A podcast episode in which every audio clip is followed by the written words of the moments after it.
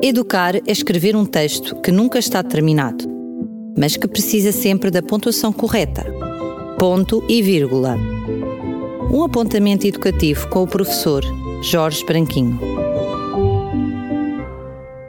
Após alguns meses a trabalhar em França, um imigrante mostrava a sua incompreensão relativamente a alguns termos da língua francesa.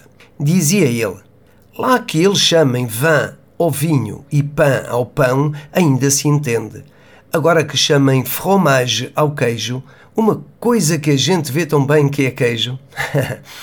Muitas vezes nós, educadores, sejamos professores, pais ou mesmo até irmãos, ficamos igualmente estupefactos, chegando mesmo a exasperar com os mais novos em relação a coisas que são para nós, e eu sublinho para nós, tão óbvias como o queijo ser queijo e não fromage. Costumo dizer aos meus alunos que eles têm uma das tarefas mais difíceis do mundo, que é qual? Aprender a ler e a escrever. E tento que essa constatação racional se sobreponha às emoções que por vezes também a mim me assaltam perante erros aparentemente injustificados. Penso por vezes, como é que ele não sabe que caça é com um C de cedilha? Mas por que haveria de ser? Que não escrever caça com dois S, se até escrevemos massa com dois S?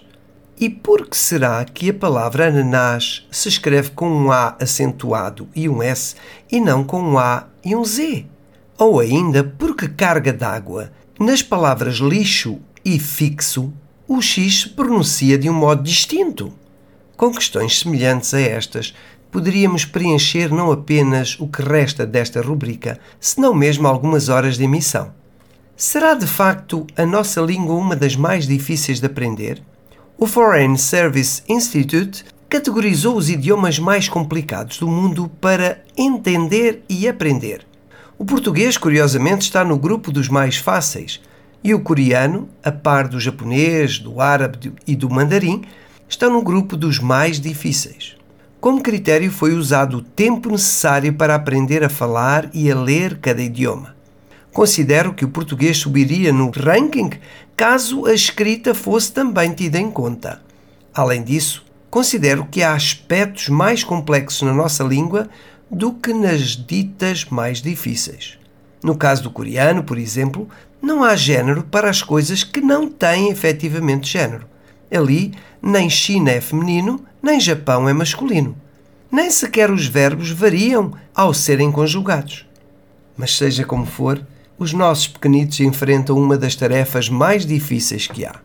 Por isso, o meu apelo é que haja compreensão e tolerância. Quanto a nós, voltaremos a estar juntos no próximo ponto de encontro, que é no próximo ponto e vírgula. Até lá!